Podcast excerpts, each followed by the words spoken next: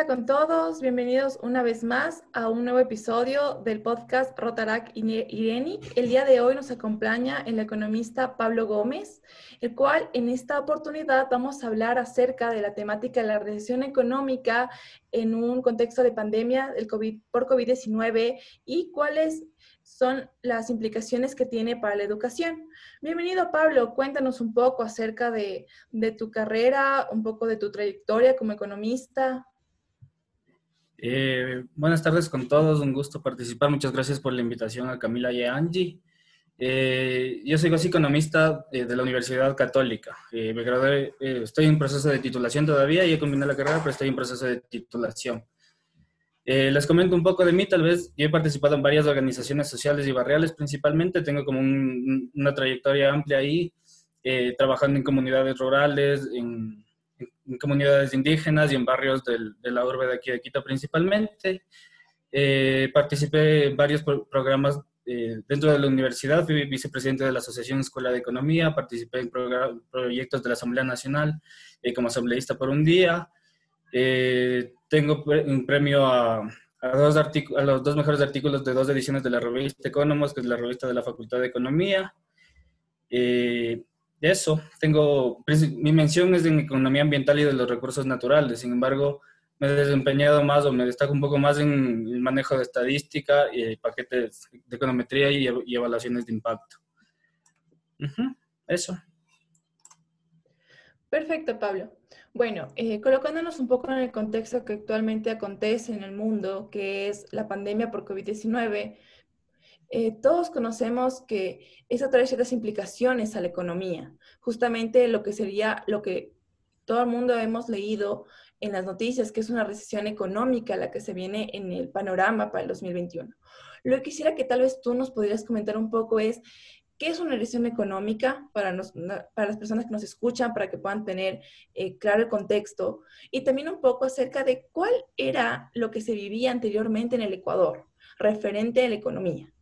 Eh, cómo estaba la situación del Ecuador en los años previos a la pandemia eh, y realmente cómo se ha habido afectado este año, desde tu análisis. Eh, ya. A ver, primero, una recesión económica es una disminución de la actividad económica a nivel general, ¿no es cierto? Entonces, tú puedes medir una recesión económica utilizando indicadores como son la producción, a través del PIB, el empleo, el consumo, la, la renta y las exportaciones. Eh, pero estos indicadores eh, creo que hay que entenderlos para poder interpretarlos, hay que entender que son cíclicos, o sea, todo en la economía es cíclico y todo es causal. Es decir, que una, una disminución en la producción, porque digamos, cuando empezó la cuarentena los trabajadores no podían ir a, trabajar y las empresas no podían producir, por tanto, ese, ese shock económico que sufrió la, la, economía, al final termina afectando a, las demás, a los demás sectores de la economía, que son el externo, el monetario y el fiscal. Entonces, todo es cíclico en términos de que si un trabajador no puede ir a trabajar, las empresas no pueden producir, esto afecta al sector externo porque, por ejemplo, las balanzas de pago se deterioran, es decir, que no sacamos, no podemos exportar hacia otros países, eh, y eso afecta además en lo monetario porque no ingresa dinero al Ecuador eh, producto de la venta de esas exportaciones. Y, y, como hay menos dinero en el Ecuador, que es la cantidad, se afecta la cantidad de, de dinero, también se afecta la velocidad del dinero, porque resulta que las familias ya no tienen para comprar, ya no tienen para gastar, y el dinero se empieza a mover cada vez menos en la economía. Eso además eh, eh, afecta en lo fiscal porque, porque el gobierno tiene menos, recaudación eh, por concepto de IVA y demás. Y además este impacto en el sector fiscal implica además que el gobierno no tiene la misma capacidad de proveer servicios y además de garantizar derechos, lo cual vuelve a afectar en el sector real en las condiciones de vida de los trabajadores. Eh, esa es más o menos la definición de, recesión, que es la disminución un poco de, cómo se va afectando cíclicamente a todos los sectores. Eh, de ahí, digamos, un pequeño análisis de la situación del país. Yo creería que, bueno, el PIB eh, desde julio del 2019 ya venía decreciendo. Ya estábamos, digamos, en una recesión ligera, pero en, en efecto se, veía, se vio completamente reducida por la pandemia. Y es decir, que para el primer trimestre de este año, eh, que hay, el PIB decreció en menos 2,3%. Y para el segundo trimestre de menos 12,4%. Eso es una, una recesión brutal. Eh, en los términos históricos del país, una recesión de tal tamaño en un trimestre es, es algo nunca antes, vi, antes visto. Eh, las exportaciones igual no estaban en sus mejores condiciones antes de iniciar la, la pandemia, pero sin embargo a septiembre del, 2010, del 2020 estas decrecieron en menos 15,7%, por ejemplo. Y asimismo vemos eh, indicadores como el desempleo, que en diciembre eh, ya eran del 3,8%. Para junio del, del, 2010, del 2020, perdón, eh, ya pasaron a 13,3%. Y para septiembre aparentemente hay una disminución, según el INEC, de hasta el 6,6%, pero esto, esto implica que para mí esas cifras que mostraba el INEC en su último reporte no son necesariamente muy verídicas en términos de que pasar del 13,3 del 13 al 6,6% es algo irreal, dado que no ha pasado nada en la economía que, digamos, pues, le haya dado esa oportunidad para recuperar, para que las personas recuperen su empleo tan, tan prontamente. Porque resulta que las empresas no simplemente contratan, es decir, las, los, los, los, trabajadores ya podían salir de sus casas, ya podían ir a trabajar, pero resulta que nadie les está consumiendo las empresas. Entonces, no, el que hayan podido salir los trabajadores no es motivo para empezar a contratar de unos trabajadores cuando esas empresas no están recibiendo ingresos tampoco. Eh, por, eso, por, eso probablemente esa disminución de, del, desempleo del 13,3 al 6,6% se debía haber reflejado en el subempleo o, en el empleo adecuado. Sin embargo, vemos que, que, según el INEC, el empleo adecuado se, eh, se, recuperó mucho más que, que, las, que las otras categorías de empleo y por eso a mí me parece esta cifra un poco irreal. Eh, de ahí, tal vez yo voy a contarles que sobre, datos sobre pobreza específicamente no hay. Eh, no hay actualizadas hasta este año, pero hasta diciembre del 2019 era del, del 25% y en el sector rural del 41,8%. Y son cifras altísimas tomando en cuenta que las líneas de pobreza son de 84,8 dólares. Pensar que una familia se sostiene con eso mensuales es algo completamente irreal.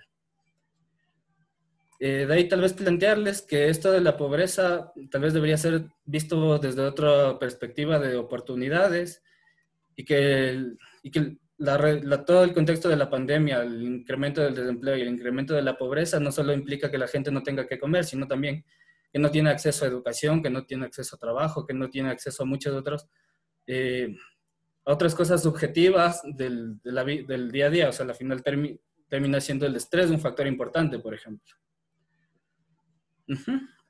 Eso.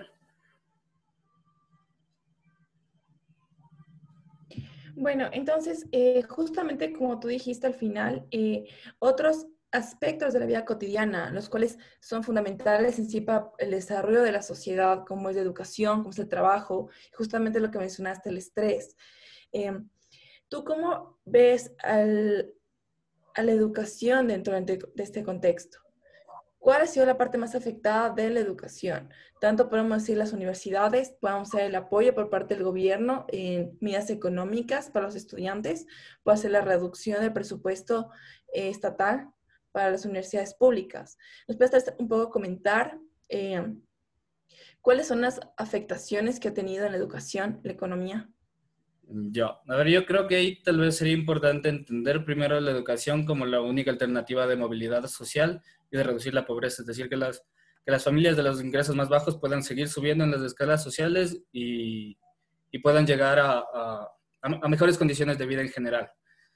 Yo creo que la pandemia nos, nos trajo bastantes, eh, bastantes efectos negativos en, en, términos de educación. Yo pensaría que el, primer, el principal es la deserción escolar, es decir, muchos no tienen medios para lograrlo, para lograr eh, continuar estudiando, estudiando y es tanto así que a la final el 30% de los jóvenes no tienen, eh, solo el 30% de los jóvenes no tienen acceso a, Internet. En, el área, las áreas rurales solamente el 16%.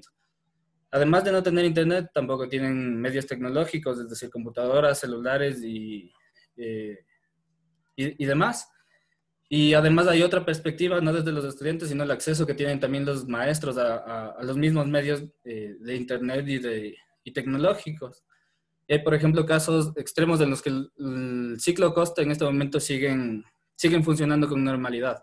Pero resulta que cuando los estudiantes no tienen internet, no tienen medios, la medida, una medida que tomaron varios colegios de la costa es retirarles los libros que eran el único medio que tenían los estudiantes para seguir estudiando. Entonces simplemente les pidieron que regresen esos libros y los estudiantes no tienen ninguna forma de acceder a ninguna forma de conocimiento. Si les mandan eh, una imagen por WhatsApp, en el caso de que los estudiantes pudiesen acceder a eso, y es mucho. Y después poder entender ese texto es algo mucho más complejo todavía más. Eh, yo creo que como resultado de la pandemia en este contexto eh, se puede generar un desapego muy importante de la educación, es decir, que las familias y los niños y no, no, terminan de, no terminan de comprender los retornos que tiene la educación, es decir, ahorita no pueden estudiar. Y en el, y en el futuro solo tienen un desapego a la, a la educación porque no es visible los retornos que están teniendo, es decir, probablemente aun cuando se logre superar esta pandemia, muchas de las familias no van a, muchos de los estudiantes no van a regresar necesariamente a clases eh, por ese desapego, porque no hay esos retornos, no se ve que se está aprendiendo y simplemente no van a tener la motivación para, para volver a aprender en las mismas condiciones. Entonces, justamente eh, la consecuencia, principalmente en educación, a causa de la, del COVID-19, no se va a ver reflejado aquí a un año, sino se va a ver en el futuro justamente por este desapego que tú nos estás contando. Y como mencionaste al principio, como es el único medio en el que puede haber un crecimiento eh, socioeconómico por parte de personas al momento que exceden en la educación, esto va a ser un problema en el futuro y es la principal causa económica que va, va a afectar. Ajá, por supuesto. Y ahí pensaría que tal vez en el corto plazo las, las consecuencias más graves que se podrían tener serían el trabajo infantil, por ejemplo. Si es que ahorita los, estudiantes no pueden acceder al trabajo, va a incrementarse drásticamente el trabajo infantil. Y eso además expone a que los estudiantes, los jóvenes y principalmente las mujeres se expongan también a más violencia, por ejemplo. Y entonces eso podría ser a, corto plazo. y a largo plazo, claro, estas limitaciones en la movilidad, eh, en la movilidad social que hace que las personas a la final no, no terminen de salir de la pobreza, no, no tengan esos medios para salir de la pobreza además de un contexto donde el gobierno se, eh, ha hecho grandes reducciones en el presupuesto, reducción de los salarios de los profesores, no han pagado los salarios de los pocos profesores que dejaron, eh, y, además tienen con, y además con maestros con cargas masivas eh, de trabajo a quienes quedaron. Yo creo que ahí en efecto nadie estuvo preparado para una pandemia, por supuesto, pero el gobierno y el Estado se han, se han quedado en una deuda muy grande con respecto a todo lo que se puede haber hecho en esta pandemia como cuestión de prioridades de a qué se destinó eh, dinero y a qué no.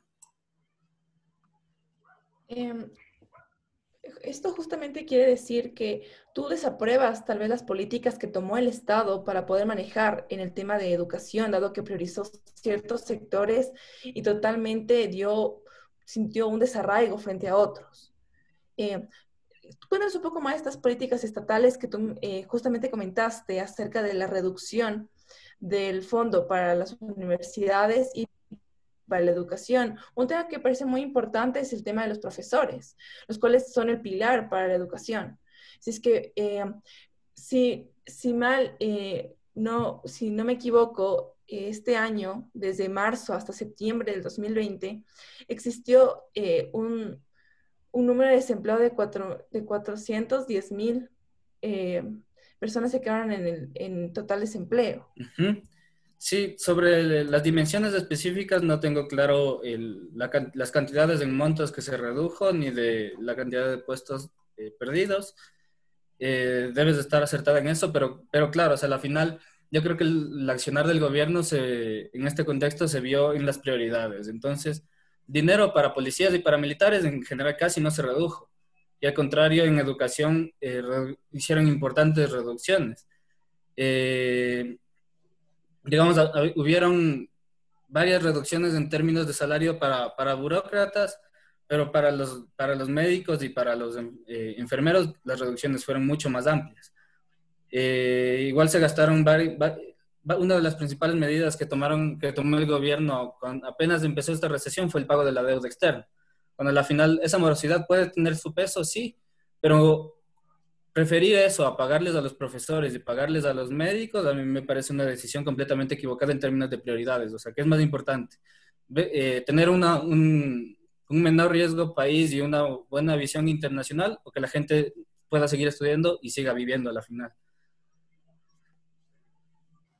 Realmente interesante todo lo que nos acabas de comentar y considerando todos estos aspectos, eh, ¿cuáles serían tus propuestas o las estrategias que debería tomar por parte del Estado, del Estado para, para el apoyo de, estas, de este sector educativo? ya, creo que principalmente deberían eh, facilitar de los medios para que los estudiantes, tanto estudiantes como profesores puedan acceder a estos recursos como el Internet o, medios electrónicos para que puedan dar clases. O sea, los, los, gastos administrativos de todos los colegios y escuelas se disminuyeron en efecto. Entonces, eso también es parte del gasto corriente. Si ese gasto corriente se hace, en vez de hacer lo corriente, le haces en inversión y compras de equipos para los profesores y para estudiantes, eh, ya estás dando un, un paso súper importante. Eh, tal vez otra medida que podrían tomar sería, eh, pueden ver alternativas de llegar, eh, por ejemplo, les, cuento un poco la situación en los niños de, de, unos niños de una comunidad que me estaban, de una comunidad donde yo trabajé, que es Pechichales, en San Isidro. yo tengo comunicación constante con, los dirigentes barriales de ese, de ese sector, entonces ellos me decían que al final la pandemia ya no ha llegado en general están como, como son una comunidad rural. San Isidro es un pueblo un poco grande, que en general tampoco ha tenido casos, y Pechichal es una comunidad cerca de San Isidro que es aún más pequeña. Los estudiantes nunca pudieron, eh, o sea, allá nadie se enfermó nunca, pero aún así los estudiantes nunca pudieron asistir a clases y nunca tuvieron ni un solo recurso para acceder a clases. En esos contextos se puede haber planteado eh, programas para, eh, para regresar a clases de forma seguras, porque además si tú vas a la escuela de ahí, tienen un techo y, ya. esa es la escuela de ahí. Tienen dos profesores y, tienen varios estudiantes de diferentes niveles con un mismo profesor. Y en esos casos, por ejemplo, sí, sí se pudieron haber planteado eh, formas en las que continúen los estudios, planteando todas las medidas de seguridad necesarias y demás, pero, pero buscando la forma de que esos estudiantes sigan teniendo acceso, acceso a educación. Me parece muy interesante lo que planteas justamente en la comunidad donde tú trabajabas, que era San Isidro, porque lo que me parece que las políticas del Estado al momento de que no estaban preparados como nadie en el mundo estaba preparado para una pandemia, no sabían exactamente qué protocolo utilizar para poder reactivar la economía, para poder reactivar la vida cotidiana a la cual estábamos acostumbrados, entre ellos la educación. Me parece que es correcto lo que tú mencionas y lo apoyo totalmente, el hecho de focalizar un poco las áreas en donde debían haber regresado a, a clases desde un punto en el cual consideramos que ya no ha llegado a la pandemia porque es un grupo reducido de personas, están un poco aislados. Por lo tanto, sí había la posibilidad de poder considerar otra opción eh, alternativa a las clases en línea, porque justamente, como tú has mencionado, es un tema muy complicado las clases en línea por la conectividad, por el acompañamiento que tienen que tener ciertos, ciertos niños en el momento de la educación, como todos tenemos que tener cierto acompañamiento a cierta edad. Por lo tanto, yo considero que la focalización que tú propones es una propuesta eh, que parece que fuera la solución un poco para esas áreas las cuales no tienen acceso a Internet. Es una realidad totalmente diferente la que se vive en las ciudades, en las ciudades grandes, la que vivimos en actualmente nosotros que somos personas privilegiadas, que tenemos acceso a Internet y podemos educarnos desde casa. Entonces, justamente eso referente a la educación. Eh, tal vez saltándonos un poco de tema, quisiera mencionarte cuál sería tu análisis acerca de la, eh, de este, de lo que el Estado, eh, de que el Estado refinanció justamente la deuda externa con el Fondo Monetario Internacional tú, desde tu perspectiva, dijiste que habían, había muchas cosas que podían haber, que podían ser priorizadas antes que pagar una deuda externa. Entonces, por lo tanto, quisiera, a partir de esto, quisiera ver tu análisis y cuál es tu perspectiva acerca de esta refinanciación. refinanciamiento. yo creo que a la final eh, el, el, FMI no, no es un financiamiento simplemente porque Ecuador pagó el lo hizo con todos los países que son deudores del, del, FMI. Entonces, no es que los pagos ya hechos fueron, eh, eh, perdón, este refinanciamiento que nos otorgó el FMI sean consecuencia de ser unos buenos pagadores y haber gastado eh, en, deuda antes que en salud o educación. Entonces, este refinanciamiento, pudimos haber tenido ese refinanciamiento en, otros contextos igual. pero yo creo que es a ver, creo que aquí hay que entender que primero el Estado sí puede ser un dinamizador de la economía. Entonces, una de las soluciones que se pudieron haber planteado en este contexto de pandemia es que las, que las familias hayan tenido acceso a, dinero, eh, a transferencias monetarias sin condiciones para que estas personas sigan consumiendo. Este consumo a su vez haría que las empresas eh, terminen produciendo un poco más y no hayan decaído tanto en su producción y demás.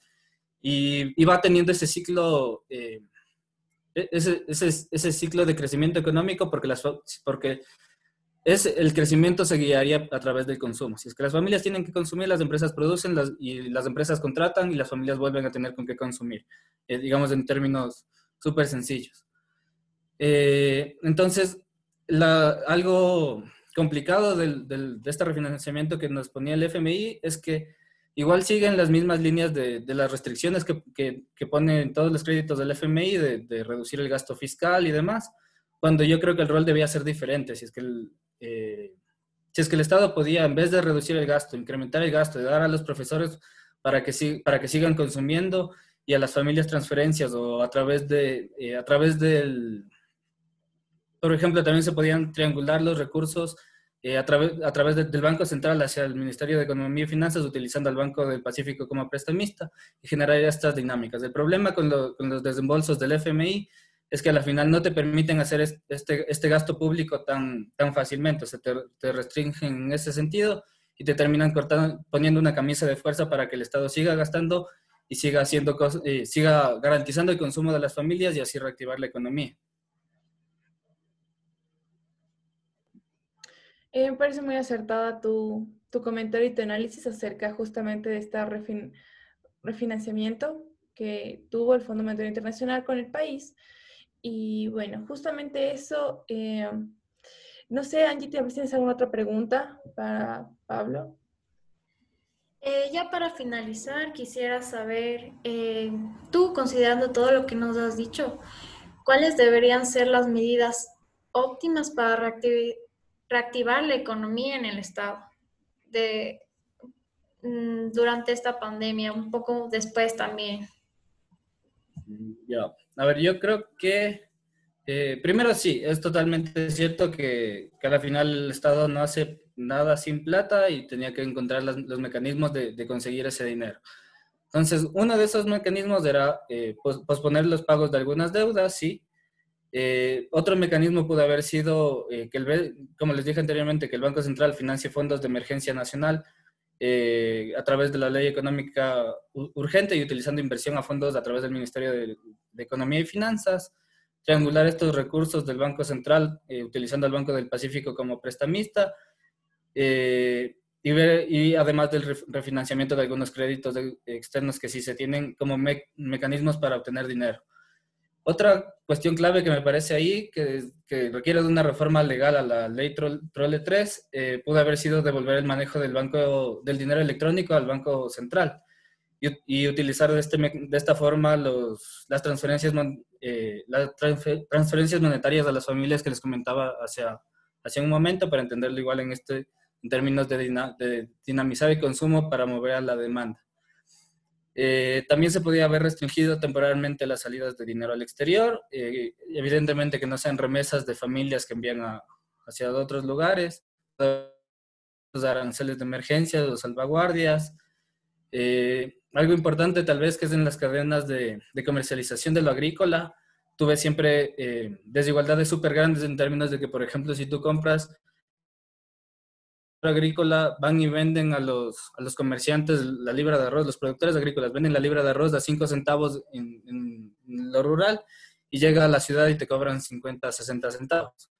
Entonces, para favorecer a las, las, familias agrícolas y, y, utilizar ese dinero de otras formas también era otro mecanismo importante, además de dar estos, e, e, este, este salto a, a la repriorización del agro que debe haber sido súper clave en toda la pandemia. Eh, también pudo haber hecho una repatriación de capitales nacionales en el exterior. Eh, pudo haber hecho que las grandes empresas paguen las utilidades correspondientes anticipadas a los trabajadores en esta misma línea de dinamizar el consumo de las familias. Eh, se pudo obligar el pago de deudas de las grandes empresas de intereses, intereses, multas y recargos que ya estaban, y asimismo para dinamizar a la, micro y pequeña industria, que realmente es la más importante y la que más genera empleo en el Ecuador, se pudo haber flexibilizado los pagos de, los impuestos sin, sin intereses, cargos y multas también. Yo creo que la línea en general de, los, de las políticas que pudo haber tomado el Estado debían haber estado centradas en el, en el consumo de las familias, porque al final tienes deudas, pero mi prioridad sería al final que la gente tenga que comer y que, y que no se siga muriendo de hambre. O sea, el que te eviten que salga, que no te mueras de COVID, pero no te evite que te mueras de hambre, eh, me parece mucho más, más complejo. En esa misma línea de priorizar los recursos para ciertos sectores y no para, para otros financieros y demás. Perfecto, Pablo. Te agradecemos muchísimo tu presencia esta tarde. Eh, la verdad fue muy enriquecedor poder escucharte y también escuchar tu análisis acerca de justamente las políticas que, se, que manejó el gobierno durante esta pandemia, eh, la perspectiva que tenemos para el año que viene y cuáles son las medidas que se pueden tomar justamente para, desde un lado más humano, poder atender la pandemia. Entonces, eso es todo, Pablo. Te agradecemos en este episodio más de Rotara Generic. Gracias. Un gusto. Saludos a todos.